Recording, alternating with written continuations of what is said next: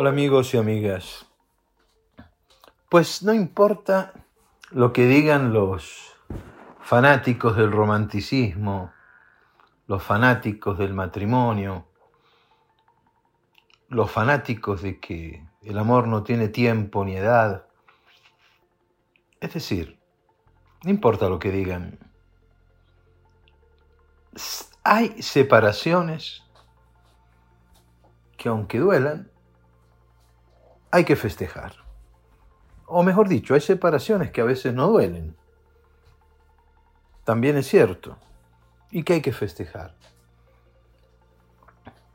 Hay personas, hay mujeres que llegan a mi consulta, eh, porque yo atiendo más mujeres que hombres y llegan más. Y me dice, es que estoy muy triste porque me voy a separar.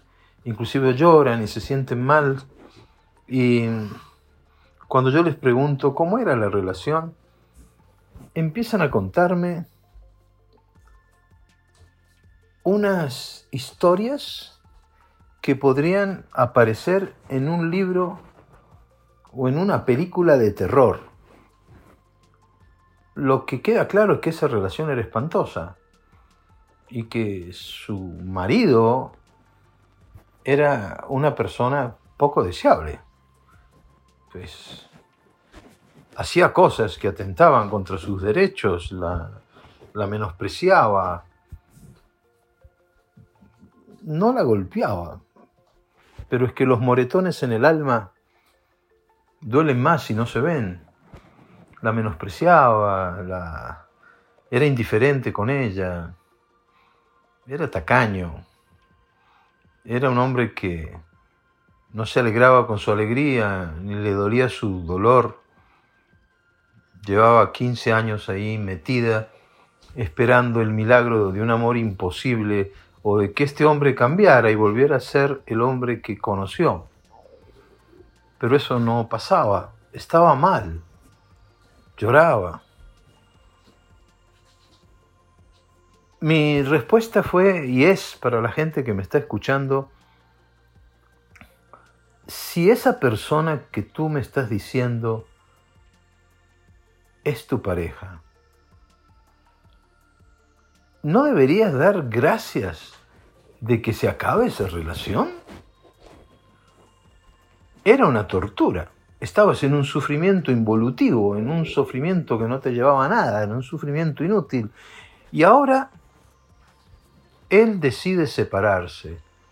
Ella me decía, es que encontró otra mujer. Yo para mis adentros pensaba, pobre mujer. O de pronto con esa mujer era distinta.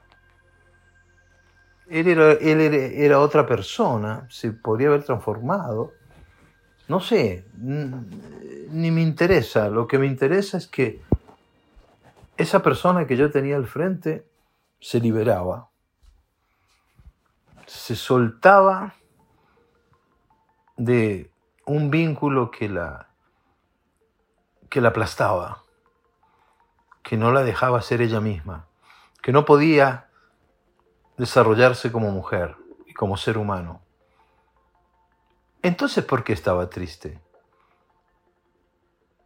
Estaba triste porque tenía eh, la creencia o el valor de que una relación es muy importante, así sea una porquería. Entonces le dije, haga tarjetas, te invito a mi parroquia, tal que se va a llevar a cabo mi separación.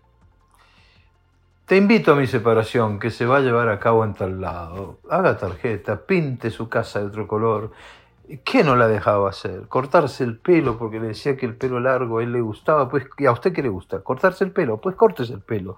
¿A usted qué le gusta? Es que me gustaba usar una ropa un poquito más ajustada, pues use la ropa ajustada.